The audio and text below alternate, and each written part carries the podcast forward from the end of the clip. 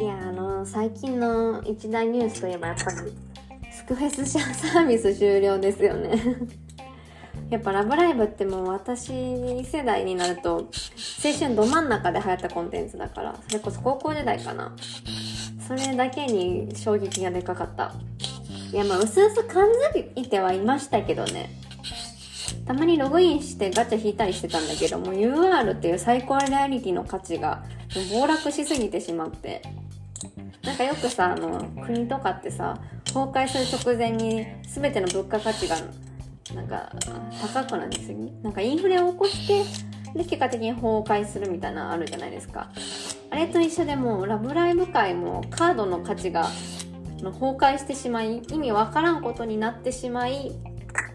ほんで崩壊に至ってしまったっていう流れじゃないんじゃないかなって思います。まあ、スクフェス2っていうのが始まるらしいからそっちに期待ですね。うん私も最初はやると思います。でね今回のお題はねもしもしいや大変あの申し訳ないし私も無理だとは分かってるんだけどもしもしよミューズの10人目のメンバーになれたらどうしますか？っていう 妄想をしていこうかな。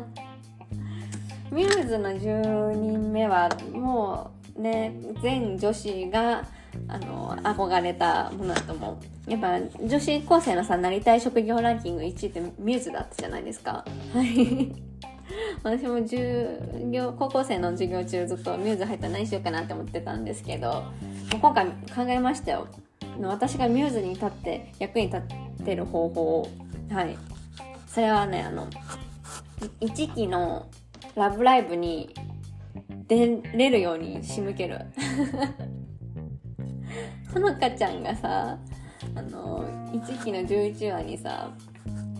ライブ途中にぶっ倒れてしまったんですよ覚えてます？そっからもう「ラブライブ!」出ないっつって1期はみんなでせっかく練習してて歌もダンスも上達したのに結局「ラブライブ!」出れなかったんですよでもほのかちゃん先輩だとか言って叩かれたりしてたんですけどそれをこうほのかをめちゃくちゃ説得して納得させて「ラブライブ!」出られるようにあの 変えていきたいと思いますはいしたらねやっぱり1期からミューズ売れられてわ和尚ってなるしあとほのかちゃんがあのせいで異常に戦えたからほのかちゃんの人権も守れるっていうことができると思ういやミューズも救いつつ私はほのかちゃんも救いたいそういう意味で10人目のメンバーになったら「ラブライブ!」に1期から出ます